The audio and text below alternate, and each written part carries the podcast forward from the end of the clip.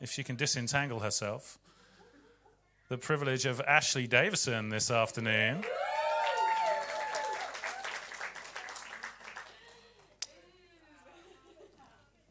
So, why don't you stretch your hand out to Ashley?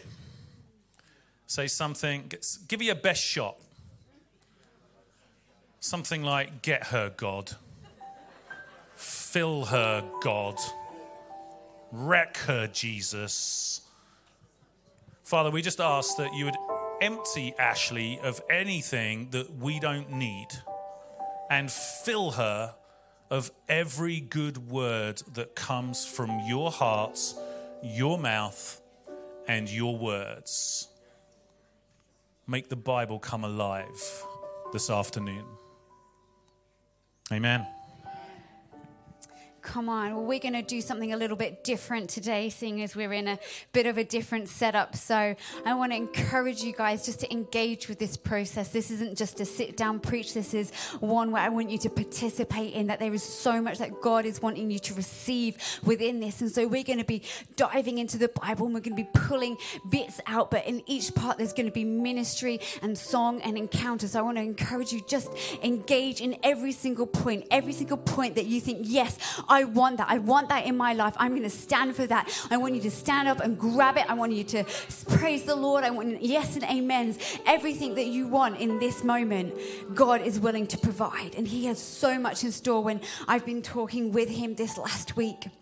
And so we're going to read um, from 1 Samuel 16, 14 to 21. And I just want to say, those of you online as well, this is for you. This isn't just for the people in the room, but join in, engage with it. Just declare it over yourselves because the Spirit of the Lord, whilst He is here with us, He's also here with you. Come on. Right. So I'm going to read to set the context and then we're just going to jump right on in. Come on. But the Spirit of the Lord departed from Saul, and a distressing spirit from the Lord troubled him. And Saul's servant said to him, Surely a distressing spirit from God is troubling you. Let our master now command your servants who are before you to seek out a man who is a skillful player on the harp. And it shall be that he will play it with his hand when the distressing spirit from God is upon you, and you shall be well. So Saul said to his servants, Provide me now a man who can play well, and bring him to me. Then one of the servants answered and said, Look, I have seen a son of Jesse the Bethlehemite who is a skillful in playing, a mighty man of valor, a man of war, prudent in speech, and a handsome person, and the Lord is with him. Therefore, Saul sent messages to Jesse and said, Send me your son David, who is with the sheep. And Jesse took a donkey loaded with bread, a skin of wine, and a young goat, and sent them by his son David to Saul. So David came to Saul and stood before him, and he loved him greatly, and he became his armor bearer. David was considered a mighty man of God. He was considered a man after God's own heart. And he had characteristics here that even as a younger man, a younger boy, we see he is already named with. He already see he has bestowed upon him. He had valor, he had courage, he had wisdom in speech, and he had God's presence with him, which enabled him to love Saul. Now, he was able to love him in such a tenacity and depth and authenticity that enabled him to be his armor bearer.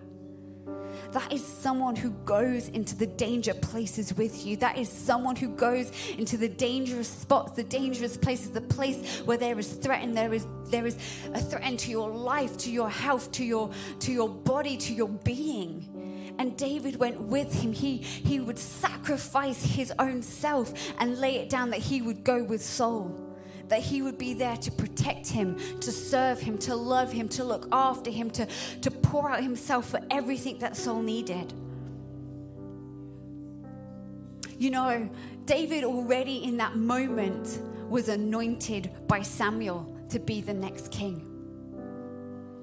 He didn't have to go with Saul.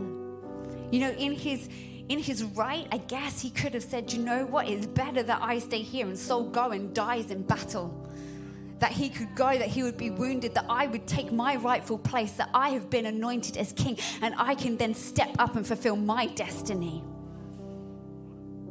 But he didn't. He didn't want to dethrone Saul, he wasn't a usurper. He wasn't going to rob, steal, or destroy the anointing that God had put on Saul for such a time that he had put upon him to be a king for. It was not up to David to take that anointing away and to move in his own power and might so that his own plan and will would prevail, but that the Lord's would. He waited upon God's timing. He was not greedy for power or position even when Saul persecuted him, when he chased him down, when he hunted him, when he was actively trying to kill him and take his life, take everything that he had, David continued to honor Saul, continued to love him by honoring him and not taking away Saul's right to that crown. You know, David could have killed him in the cave with the mighty men when Saul was nose to nose with him, but didn't realize. He could have taken everything away in that moment, but he did not. He honored the anointing and position upon him. And he trusted God's timing. And he was content in the timing that the Lord had upon him. And he was content in the anointing that God had put upon him. He had patience to trust God. And so, right now, I believe that there is a ministry point that God is releasing in the room, a patience to trust God no matter what the circumstances may look like, no matter where you may be, no matter if there are people in your way, but that He is saying, Be content with where I have placed you, be content with the anointing that I have placed upon your life. For I speak truth into you, I speak destiny into you, I speak destiny over you that no one else can rob, steal, and destroy that. But be content in my will, be content in my timing, be content in what I've given you, what I've provided for you for a great time as this. For when you are in my will, you have everything that you need. And my will would play out according to what I have decreed, to what I have planned, for what I have purposed. And so, right now, if you feel like you need a greater a greater level of trust in his timing, greater level of trust in his anointing. I believe that there is a release of right now, an impartation that I want to release because I have had to wait. I have waited and waited and waited for this time that God has released me to speak the truth to his people, to love him and so, right now, if you would like an impartation of waiting upon the Lord, of trusting in His timing, of trusting in the anointing that He has poured out upon you, why don't you stand right now? Why don't you stand in this place? And Lord, right now, for every person here, for every person present in this room, for every person online right now who is waiting, God, I release an impartation of God's timing over your life. That there is nothing more important in His timing for you to, to stay right now. There is a season where He will tell you to go, but there is a time when He will tell you to stay and you will be at peace in this season for everything in the training ground where he has you right now that we will not we will not despise the small beginnings we will not despise the season where he has you right now for every place where he has you he has you in prosperity he has you in his will and he has everything ready for you that He has a time and a place and a purpose for the greatness that will be coming. But in the season, that you would wait, that you would trust. And so, Lord, I just ask right now that trust would arise in this place, that trust in His character, trust in His will, trust in His plans, that you would just wait right now.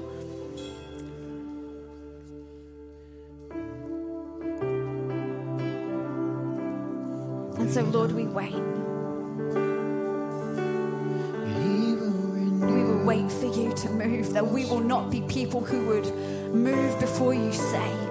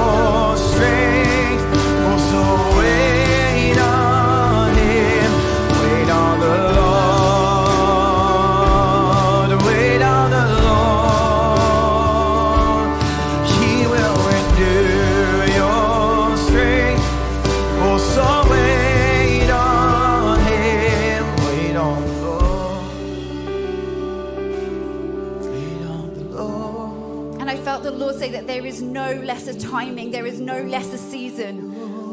And so, right now, God, we cut off any thoughts that, are, uh, that say that this is going to be a lesser season that we're in, where our eyes look to the future, God, and we deny the season that we're in. We cut that off right now in Jesus' name because you have been called to the season that you are in right now. Yes, Lord, your plans will prevail in the future, and people will prosper in what is to come. And as they grow, your timing will be will be Lord, right now, we will not despise the season that we're in because the season is not less. It is not less, God, but it is perfect in its way. It is perfect in its timing. It is perfect because you have delivered it. And so, Lord, right now we decree in this place, God, we will wait upon you. We will wait upon the season. We will have our eyes focused on you and we will have our ears pressed against your mouth. That when you say go, we will go, but when you say stay, we will stay and we will renew our strength in this season, God. We will be a people of renewed strength, in vigor, in training, in everything that you have for us in this season, God. That we will lack nothing, but that we will be equipped to fulfill the calling that is upon our lives, God. And for every person right now, God, we ask that the calling, the callings that they are there, God. But the calling is for now. The calling not just for the future, but it's for now. You have you have a calling upon your life right now to take hold of with both hands. That you would not despise it, but that you would love it, that you would run with it, that you would dwell in it, that you would abide in it, that you would have everything that you need in it, and that God, that you would you would give every talent, every gift, everything people need within it right now. That you would deliver right now, God, every gift, every characteristic, every strengthening right now you would give, you would hand out. So just take it. Just take it. Take what you need for this season. Take what training and equipping you need for every empowerment that you need to live this season in ready preparation for the next. That as the doors fly open, we will be ready to run into them. That we will that we will not be held back because of the things we have not received for where we have not dwelled in this season. But we will have everything that we need with both hands. We will go running through those open doors, God, so that when you open them, we will be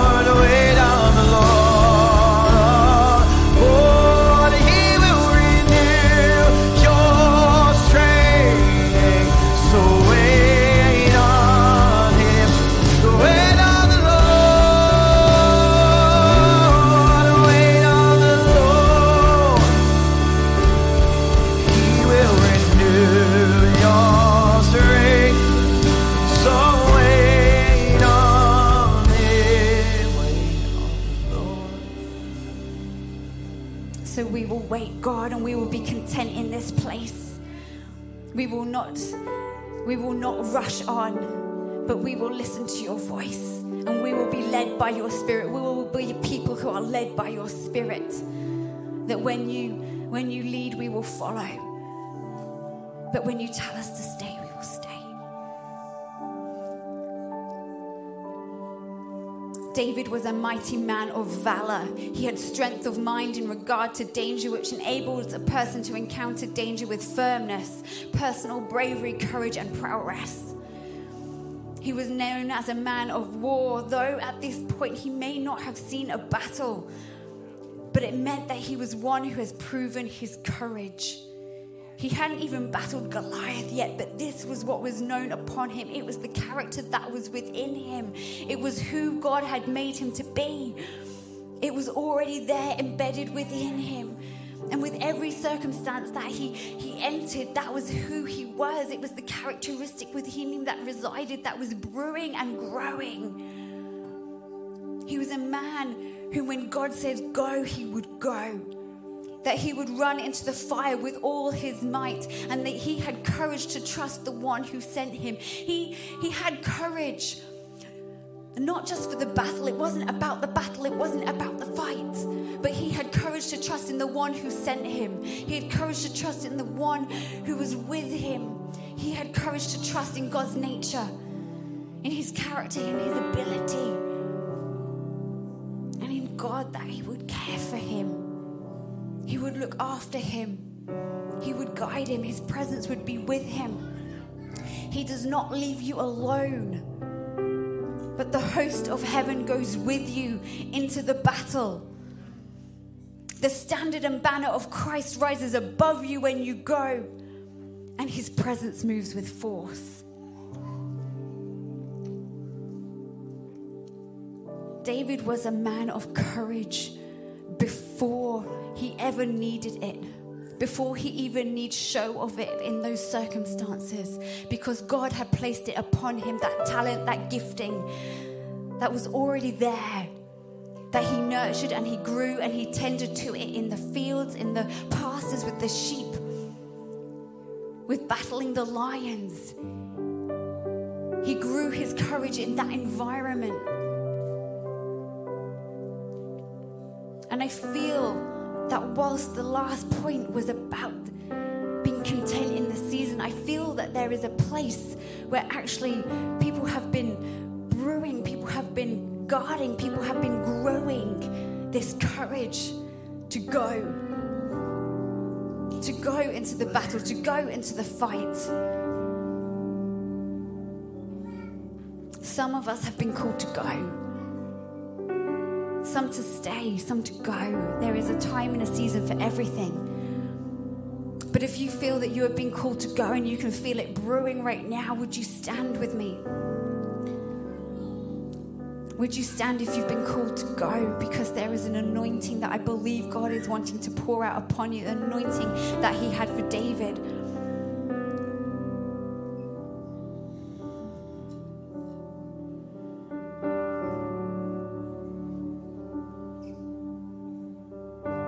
David did not question or doubt God. He understood God's plan. And yes, he may contend with it sometimes, as we see in the Psalms about his situations, but he does not contend God's authority or his power or his or his call upon his life. And so, for those right now, God, I ask that you would anoint them with trust to not question, to not doubt, to not even look behind. I felt that there is, you will not even look behind.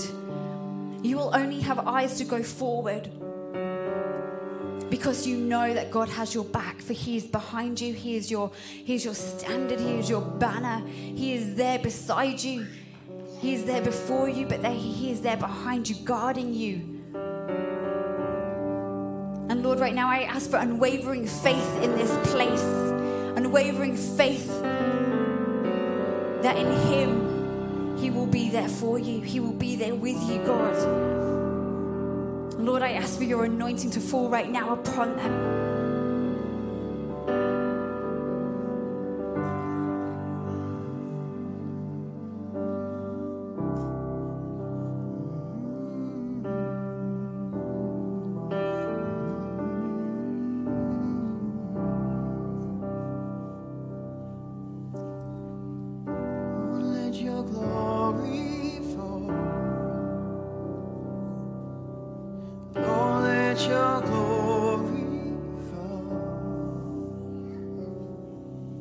Lord, let your glory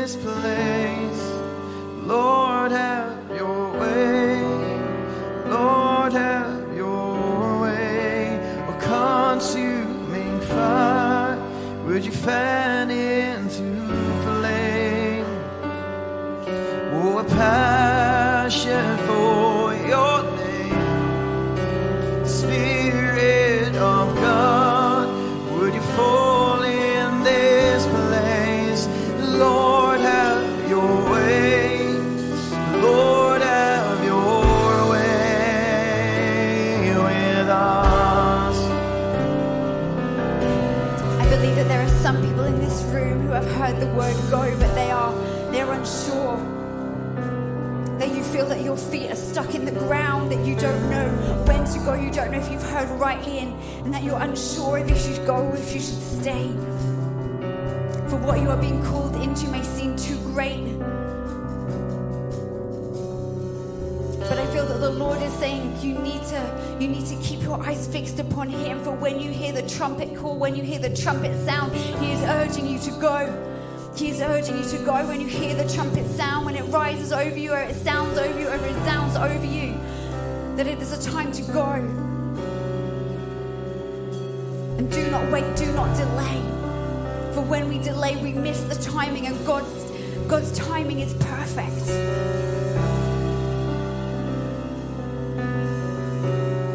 And so, Lord, I just ask right now that you would be a resounding trumpet over people who are unsure whether they should go or whether they should stay. That you would be that resounding voice decreeing sharply in the night, God.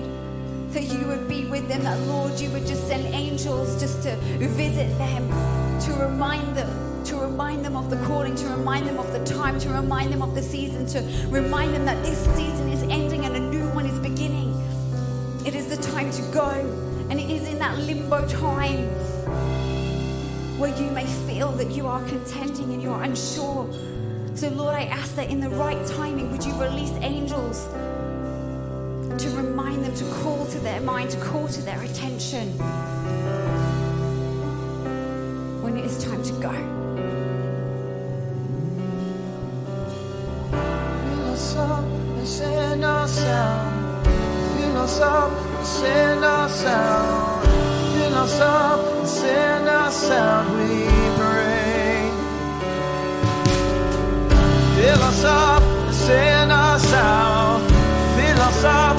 And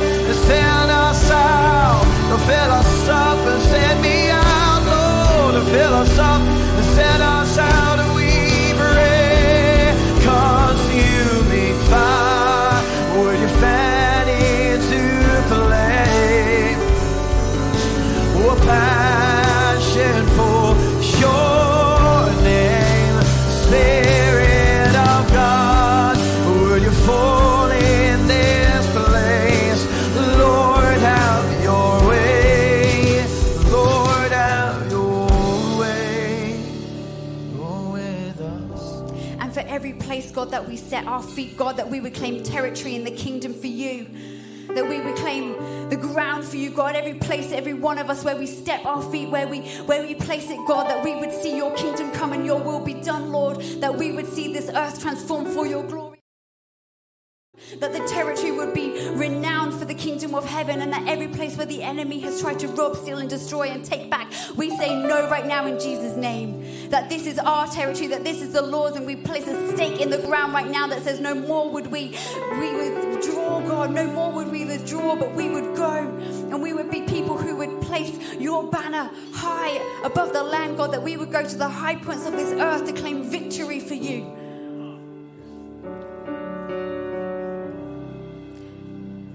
and the Lord was with David.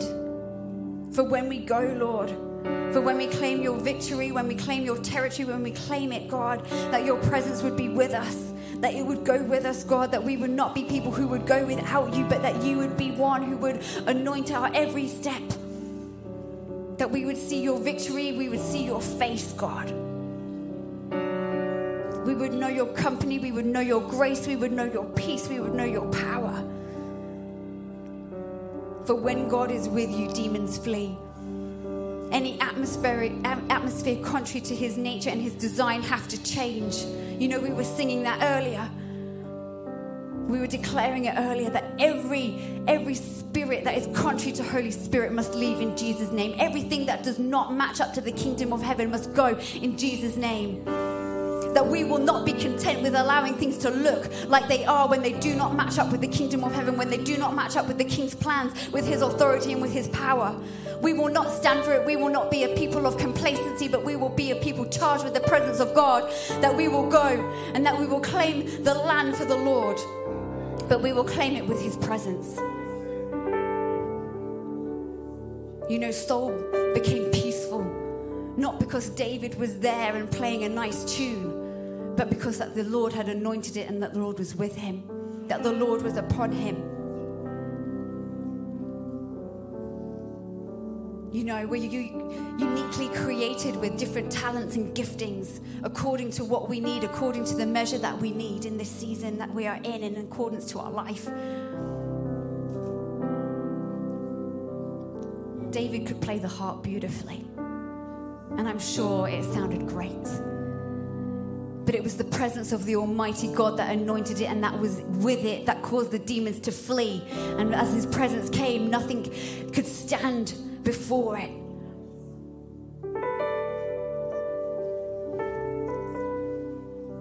Your talent and your gifting has been given uniquely to you for you to enjoy, to bring you joy, to be a part of what makes you you. But it is the presence of God upon you that will transform that gifting into something spectacular, into something great, into something marvelous, into something splendid, into something that will change this world, that will change the people we encounter, that will change our lives. It is according to God, according to His power and His authority, that we will see this world changed.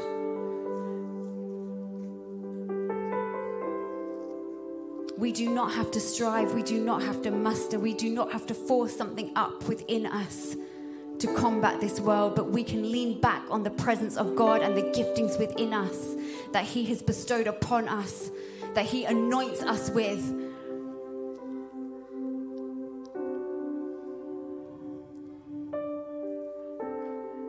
I feel that there's a realignment of giftings right now. That some of us have not understood our giftings. Some of us not, have not understood what God has even given us, not understood how to use it, not understood how to how to grow it, how to develop it, how to use it for God's glory. And some of us have despised our gifting. Some of us have not known what to do with it and have become saddened and burdened by it. We've tried to muster up something that God has not wanted us to, to strive in, but that He has wanted us to be just enjoying, to be contenting, to, to love what He has put inside of us, to love those parts of our heart, to love those, those talents, those giftings, to love who He has created us to be. And so, right now, I just ask that would you stand? If there is more to these giftings than meets the eye that you want to see God touch, if you want to see God anoint your giftings in greater measure, if you want striving to cease, if you want to just enjoy your giftings as they are.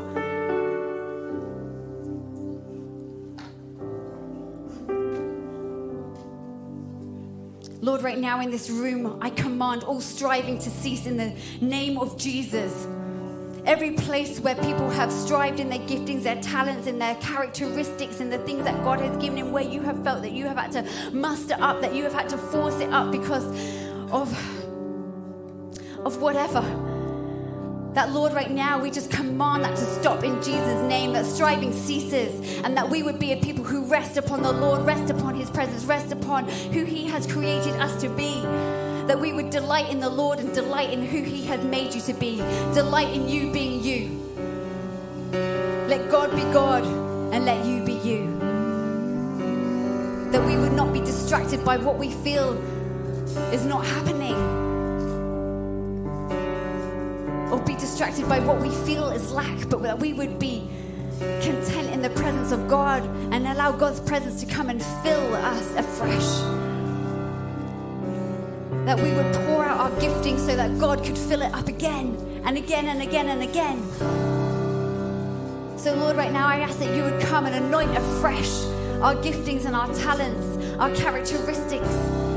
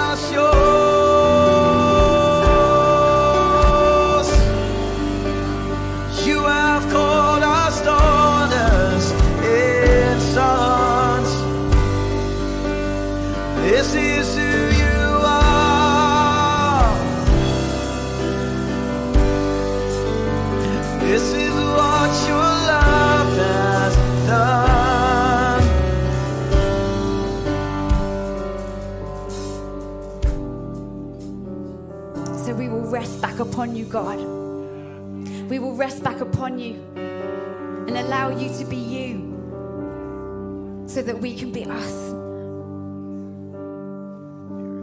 And right now, if there are giftings that you feel that you have dropped, I just urge you just to pick them back up right now. If there has been seasons where you thought, man, I missed that opportunity, man, I should have developed that, man. Why did why did I not do that? Why did I why did I miss it? The Lord is just releasing the giftings afresh. Pick them up, pick them up, pick them up. It is not too late. It is not too late. Oh, it is not too late. It is not too late. The seasons have not passed. The timing is not yet done. But as the Lord reveals, the Lord will heal the land and He will give you what you need. He will restore what has been dropped, He will restore what has been stolen. Lord, restore the giftings in this place right now. And I felt that there was going to be a Samson anointing coming of supernatural strength to tear down principalities of darkness. So if that's you, why don't you just raise your hands to God right now and just say, Yes, Lord, I receive everything that you are giving right now. I receive it for me, for my household, Lord, that we would take everything that you are giving, that we would not be afraid, but we receive right now. We will not be afraid of what you have called us to be, of who you have called me to be. We will not be afraid of the anointing that you have put upon my life. I will not be squashed. I will not be hindered, God. I will not allow a ceiling to cap me down, but I will run into your glory for your glory. I will be want me to be. I will be who you have called me to be. For there are people in this room who are called to be to be preachers of the gospel. There are people who are here who are called to be healers, people to be teachers, people to be anointed and prophets and apostolic leaders. And you think you are to be small, but the Lord says, No, you are to be big. There is much appointed upon you, there is much that I have placed upon you. Do not let your mind tell you otherwise. Do not let you think you should have false humility. But it is not about thinking of yourself as belittled or less, but thinking of yourself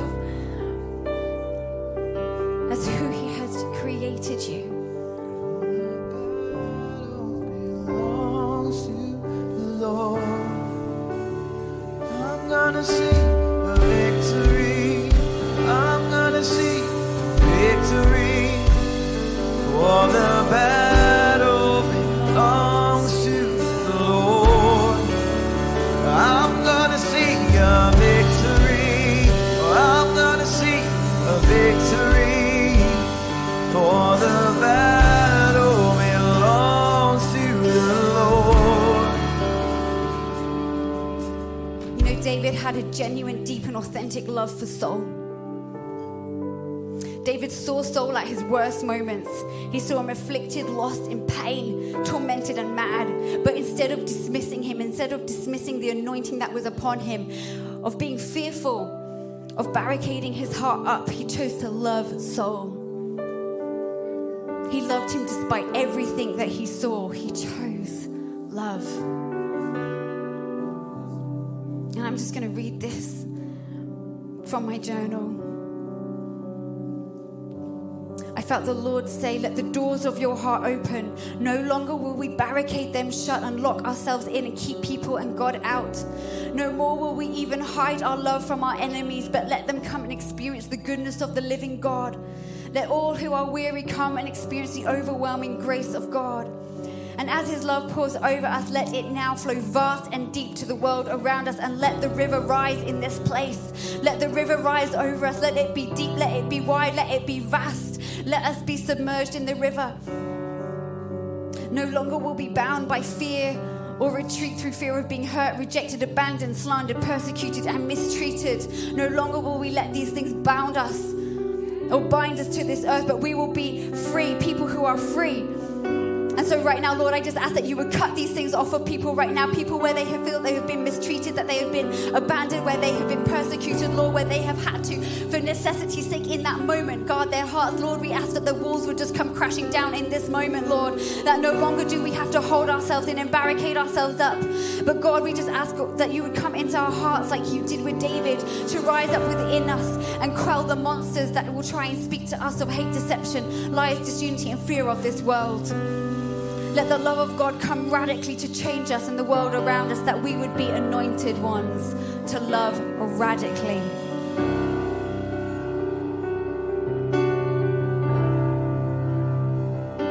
If your heart needs it right now, just receive the love of God. Just let Him pour out and overflow over you right now. Because it's all you need. All you need is Him. All you need is His love. Let His love come and knock down every single wall, every single chasm that has been placed. That we would say no wall is high enough, no valley deep enough, no chasm wide enough that would stop us from loving Jesus and this world that He has placed us in.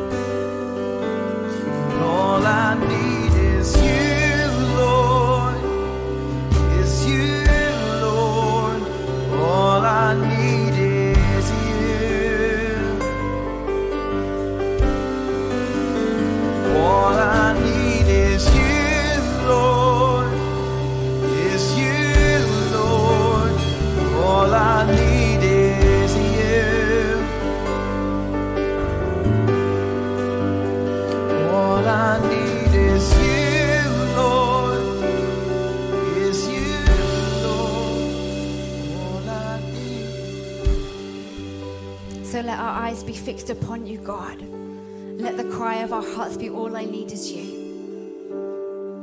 Let us run this race that you have given us without fear, without trembling, but with the love of God overflowing us, vast and deep, that we would be known as radical lovers of God.